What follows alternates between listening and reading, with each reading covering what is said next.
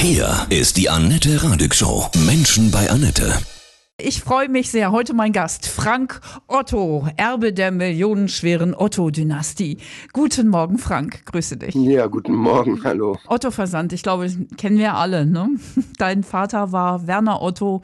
Du hast jetzt deine Autobiografie geschrieben. Sinn und Eigensinn. Ein Leben zwischen Verantwortung und Rebellion. Aus dem Buchtitel geht schon hervor, dass du viel erlebt hast. Ja. ja. Du hast angefangen, ich sag's mal kurz, ja, aus dem Internat geflogen, Kunststudent, Anti-Atomkraftbewegung in den 80ern. Jetzt bist du aber heute doch erfolgreicher Medienunternehmer. Das andere aber nicht ausschließen. Also genau. Also ich bin ja nach wie vor auch in der Anti-Atomkraftbewegung. Ja. Komischerweise haben wir jetzt ja auch so ein kleines Revival, dass man das Thema überhaupt wieder ansprechen muss. Rocker, bist du auch Musiker? Hast du ein Schlagzeug von deinem Vater aus dem Katalog bekommen damals? Genau, mein erstes Drumset kam aus dem Katalog. Ja, das musste dann schnell ergänzt werden, weil die Becken, die waren, hatten nicht die professionelle Qualität, die normalerweise ein Schlagzeug haben sollte. Ja, und das war der Eintritt quasi auch in deine Rocker, in deine Musikwelt.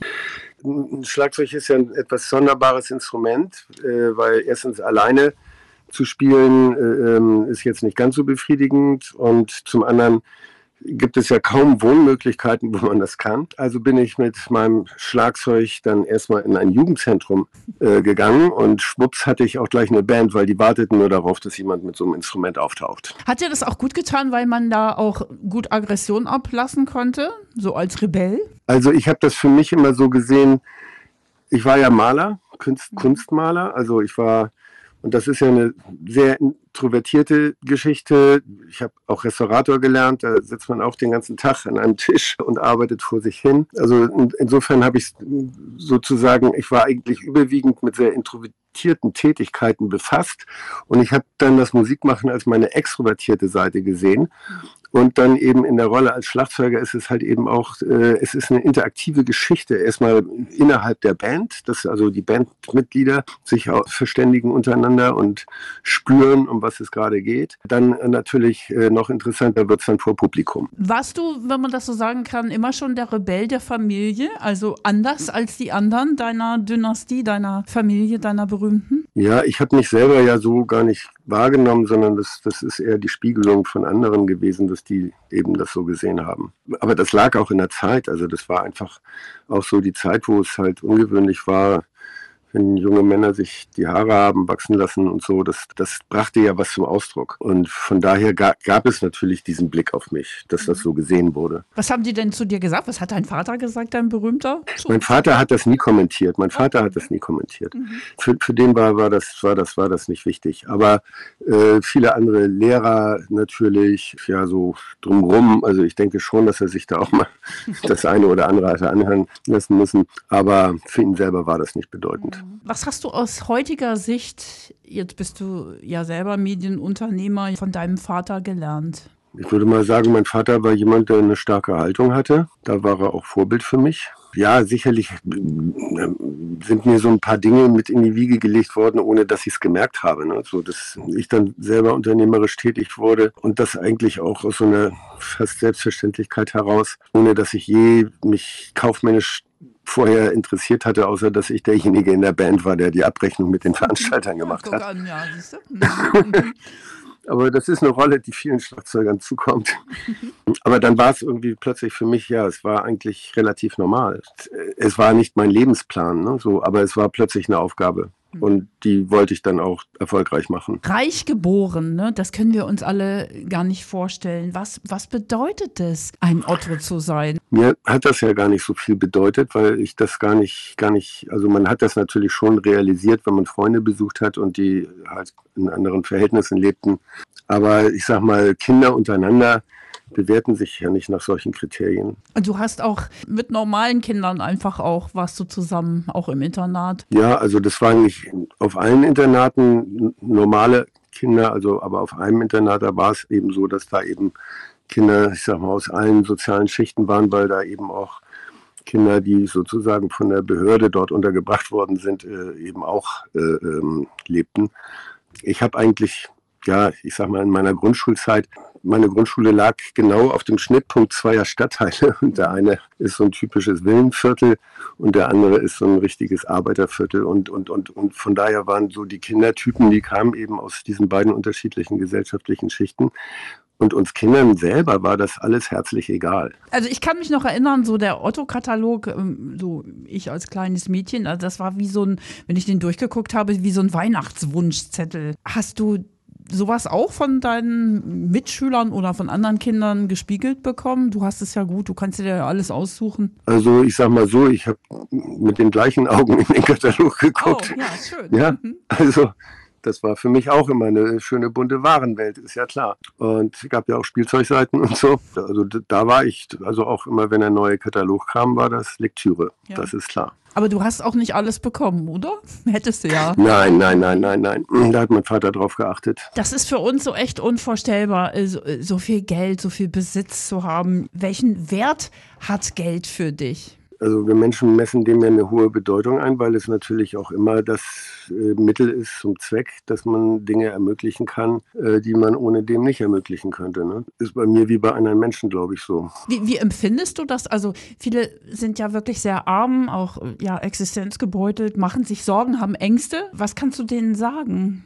Neulich sagte mal jemand zu mir, reiche Leute haben Sorgen, arme Leute haben Kummer. Ich meine, bei mir ist es ja so, dass ich mich ja nicht in meiner Existenz bedroht fühle, aber ein bisschen gucken, wie ich langkomme, muss ich natürlich auch wie andere Menschen auch. Was mich ganz persönlich interessiert ist, wie kannst du als Frank Otto Vertrauen zu Menschen finden, dass du immer nicht denkst, oh, die mögen mich jetzt nur wegen meiner Kohle? Ja, man entwickelt da ein Gespür. Mhm. Das merkt man aus den Gesprächen, das merkt man wie Menschen gestrickt sind. Das ist, am Ende ist es irgendwo intuitiv. Also ich könnte da jetzt kein Buch drüber schreiben, ja. wie erkenne ich, ob jemand auf mein Geld abgesehen hat oder so. So bewusst läuft das nicht, aber man spürt es dann schon irgendwo. Mhm. Das ist ja besonders bei Frauen, glaube ich, auch, wo du das dann vielleicht merkst, oder? so ein attraktiver, ja, gut, reicher Erbe. Ja, aber gerade, ich sag mal, auch so in, im Zwischenmenschlichen, man spürt ja die Intensität, mhm. mit der man mit jemandem zu tun hat. Da würde eine Lüge nicht funktionieren. Toll, dass du so, ein, so, eine Intuition so stark hast. Es gibt ja viele Reiche, die haben das nicht. Du kennst also, ja in diesen Kreisen ich, aus. Das war ja bei mir nicht immer so. Ich habe das eine Zeit lang habe ich eben genau diese Befürchtung auch immer sozusagen gehabt und ich habe das erst so mit der Zeit ablegen können, weil ich mir irgendwann immer sicherer wurde. Welche Heldenreise hat dich ganz persönlich beeindruckt? Welche Geschichte? Welch, Gibt es irgendein Vorbild, ein besonderer Mensch, wo du sagst, boah, das ist krass, das ist toll? Naja, die Geschichte meines Vaters, die ist schon auch ziemlich bewegend, weil da gibt es ja eine Geschichte, der war ja schon recht erwachsener Mann, als er den Autoversand gegründet hat. Und er hat ja eine Vorgeschichte gehabt, die war auch sehr bewegend. Zwei Weltkriege erlebt, auf der Flucht gewesen, aus dem Gefängnis ausgebrochen. Also der hat ja schon wirklich einige Sachen äh, erlebt gehabt. Insofern sage ich mal, das hat auch so seinen Charakter natürlich geformt. Und dann gibt es halt eben auch so soll ich mal sagen, so Männerfreundschaften, also Sturmflut in Hamburg. Helmut Schmidt war Innensenator und äh, hat meinen Vater angerufen und gefragt, ob er helfen kann und er konnte helfen. Wow. Und da ist auch so eine sehr intensive Freundschaft entstanden. Und ich sag mal, das sind ja alle Sachen, die haben sich so vor meinen Augen irgendwie abgespielt und, ja. und ich konnte das ja damals noch gar nicht einordnen, ja. Mhm. So. Sondern im Nachhinein sehe ich das natürlich, wow, ganz starke Persönlichkeit. Eben auch so mit diesem Gemeinschaftsempfinden und diesem Verantwortungsgefühl.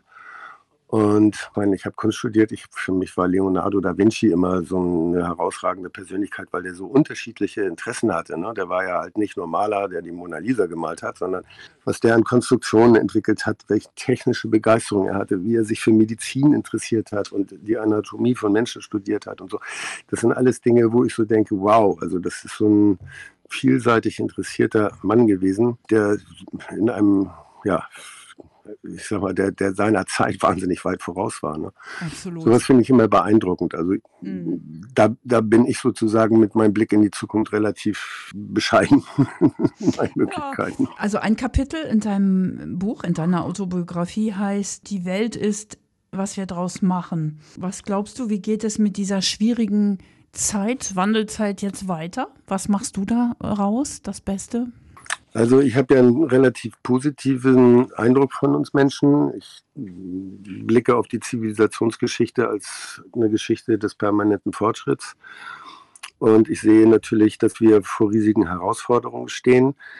als Menschheit erstmals ja, also mhm. das ist, sind ja alles keine Themen mehr, die wir nationalstaatlich lösen können, sondern jetzt müssen wir plötzlich, wir, wir erleben einerseits zurzeit gerade eine Pandemie, die globales Ausmaß hat. Auf der anderen Seite haben wir mit den Klimaproblemen Dinge zu lösen, die wir auch nur gemeinschaftlich lösen können. Also dass wir, wir sind, was, was die zivilisatorischen Prozesse angeht, haben wir jetzt ein Niveau erreicht, äh, da war die Menschheit noch nie. Du meinst und, das gemeinsame Wir, ja, in ja. so einer Art Evolution. Genau, hm. wir müssen jetzt als Menschheit zusammenhalten und, und unsere Probleme in den Griff kriegen. Und das ist eine neue Herausforderung, vor der wir so noch nie gestanden haben. Spannend, findest du nicht auch, dass wir in dieser äh, Zeit uns geboren haben? Also ich bin super glücklich über die Zeit, in die ich geboren wurde, weil ich sag mal so von dem Revoltieren der nach 68er, ja, wo das, äh, äh, wo, wo so viel Aufbruch drin war und von wo ja auch viele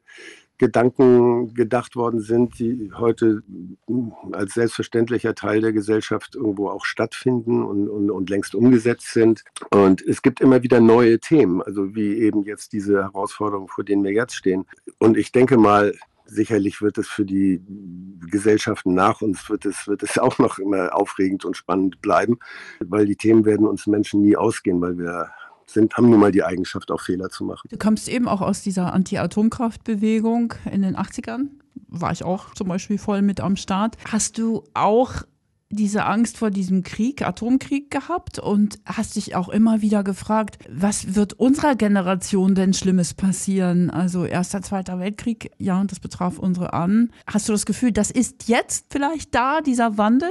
Ja, also wir haben das ja damals gespürt, ich sag mal so in den 80er Jahren. Wir haben die Spannung des Kalten Krieges ja gespürt und wie dramatisch das Ausmaß war und wie dicht wir davor standen, das kann man heute alles nachlesen das dreht sich sehr stark um dieses Jahr 1984, witzigerweise ausgerechnet dieses Datum, wo, wo es bis zur Unerträglichkeit die Spannungen äh, hoch waren und wir tatsächlich kurz vor einem Atomkrieg standen, ohne dass es uns bewusst war. Kann man heute alles nachlesen, weil das Pentagon hat ja immer so eine Frist, in der geheime Dokumente nicht öffentlich sind. Heute sind sie aber inzwischen öffentlich. Also wer sich da historisch für interessiert, dass die Kuba-Krise nicht die schlimmste Krise war, sondern dass es in den 80ern noch mal viel schlimmer kam. Und wir haben es ja nur intuitiv gespürt. Ja, und natürlich sehe ich auch immer noch mit Sorge, ja, dass, ich sag mal, das Atomwaffenarsenal äh, auf unserem Planeten, das nimmt nicht ab, sondern es nimmt leider zu.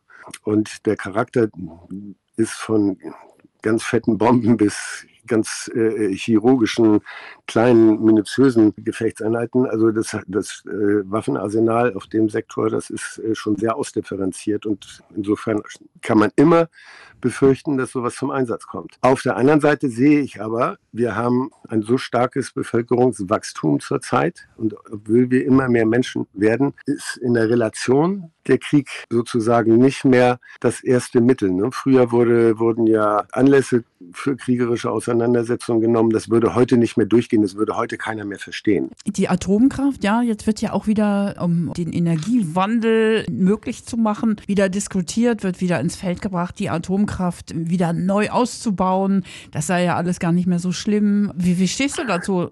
Also ich sag mal so, ich bin in meiner Haltung da sehr klar, mhm. weil ähm, es geht darum, nachhaltig zu leben und was hinterlassen wir äh, den künftigen Generationen. Und das ist ja eine Sache, die ist in der Sache Atomkraft nach wie vor nicht gelöst. Und ich halte es auch für wirtschaftlich keine gute Energieform, äh, weil, weil das funktioniert ja wirtschaftlich nur, weil es auf die Gesellschaft umgelegt wird. Also es gibt ja keine Versicherung, die je ein Atomkraftwerk versichern würde. Und wenn, dann wäre sie auf jeden jeden Fall irgendwo auch begrenzt in ihrer Haftung, würde ich mal mhm. behaupten. Also das heißt, das, was jeder normalerweise, der sich geschäftlich betätigt, an Vorsorge betreiben muss, da ist diese Energieform von ausgenommen. Und deswegen halte ich sie für falsch. Und nach wie vor. Und sie wird auch unsere Probleme nicht lösen, weil die müssen wir anderweitig lösen. Äh, Frau Merkel sagte mal, es ist eine Übergangstechnologie und dann nehmen wir sie da mal beim Wort, äh, äh weil Witzigerweise sind sich Atomkraftbefürworter und Atomkraftgegner in einer Sache mittlerweile einig, wenn man es nachrechnen kann. Damals haben die Befürworter gesagt, naja, so ein Unfall passiert ja nur alle 10.000 Jahre. Und zwischen Tschernobyl und Fukushima liegen die Betriebsstunden der in der Zeit aktiven AKWs, da liegen genau die 10.000 Jahre zwischen diesen beiden Daten. Ja, also 10.000 Jahre Betriebsstunde und schon ging das nächste Ding hoch. Und das ist auch für die Zukunft weiterhin nicht auszuschließen. Atomkraft, nein, danke, nach wie vor. Frank ja. Otto, deine Autobiografie Sinn und Eigensinn. Was glaubst du, warum bist du auf dieser Welt? Warum ausgerechnet in dieser Welt jetzt im Hier? Also ich glaube, dass wir alle Menschen, jeder sucht sich so seine Aufgaben irgendwo selbst und, und jeder ist ja auch ein bisschen ein Produkt seiner Umwelt.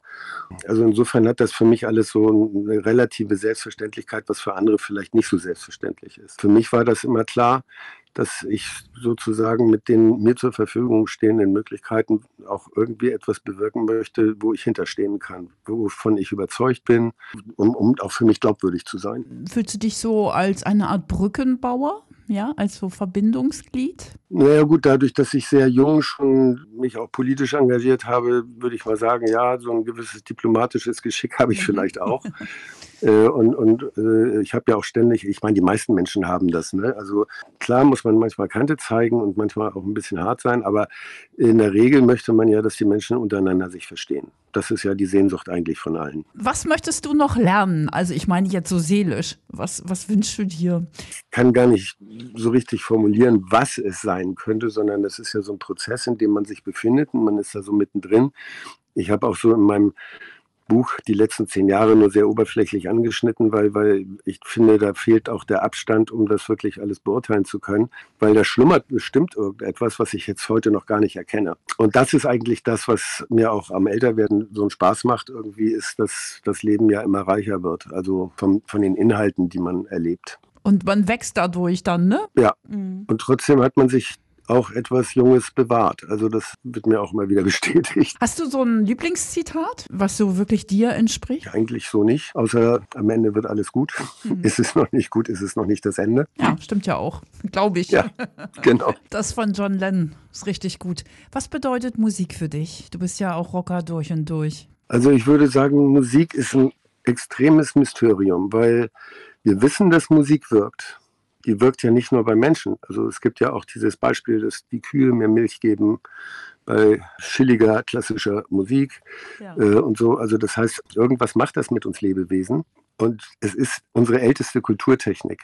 Musik ist irgendwo allgegenwärtig. Also man kann schon im Vogelgezwitscher kann man ja auch schon äh, äh musikalische Strukturen erkennen. Es weiß bis heute keiner äh, sozusagen, warum das so ist. Wir wissen, dass es so ist, aber nicht warum. Also im Grunde ist Musik etwas noch gänzlich Unerforschtes. Und das finde ich so spannend daran. Ja, und es ist eine universelle Sprache. Also ich sag mal so ein Erlebnis. Ich habe mal mit einem Inder, der Sita spielte, Musik gemacht. Der sprach ganz schlechtes Englisch. Ich konnte ihn kaum verstehen und er konnte mein Schulenglisch wahrscheinlich auch kaum verstehen. Aber beim Musikmachen hatten wir null Probleme. Ja, also obwohl wir aus völlig anderen Kulturen kamen, äh, äh, äh war das Musizieren zusammen überhaupt kein Problem. Und das sind alles so, finde ich, so spannende Dinge, wie universell Musik auf der einen Seite ist. Auf der anderen Seite ist sie natürlich auch extrem individuell, wenn man einfach nur mal daran denkt, so jeder Mensch hat andere Songs, die ihn besonders berühren und irgendwas in ihm zum Schwingen bringen. Und wir haben keine Erklärung, warum das so ist. Magic. ja. ja. Hast du eine Lieblingsrockband? Ach, das hatte ich früher so. Mhm. Heute ist mein Musikgeschmack, der hat sich natürlich ausgeweitet. Ich habe ja auch ein Musiklabel und setze mich von daher auch sehr professionell mit Musik auseinander. Da ich selber Musik gemacht habe, das verändert das Hören ja auch, weil man gar nicht, äh, äh sage ich mal, mehr, also natürlich hört man schon noch irgendwo einen gesamten Song, aber man hört die einzelnen Instrumente ganz anders, wenn man selber mal Musiker war.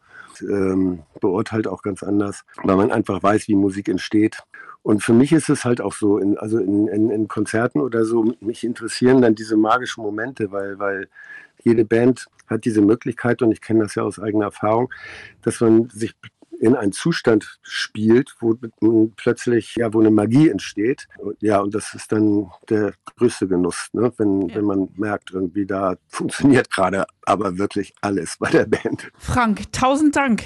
Ich wünsche dir von Herzen viel Erfolg für dieses Buch, ja? Ich ja. danke dir auch. Alles Gute, ja? Dankeschön. Ja, gleichfalls. Tschüss. Ciao. ciao, ciao. Tschüss. Tschüss.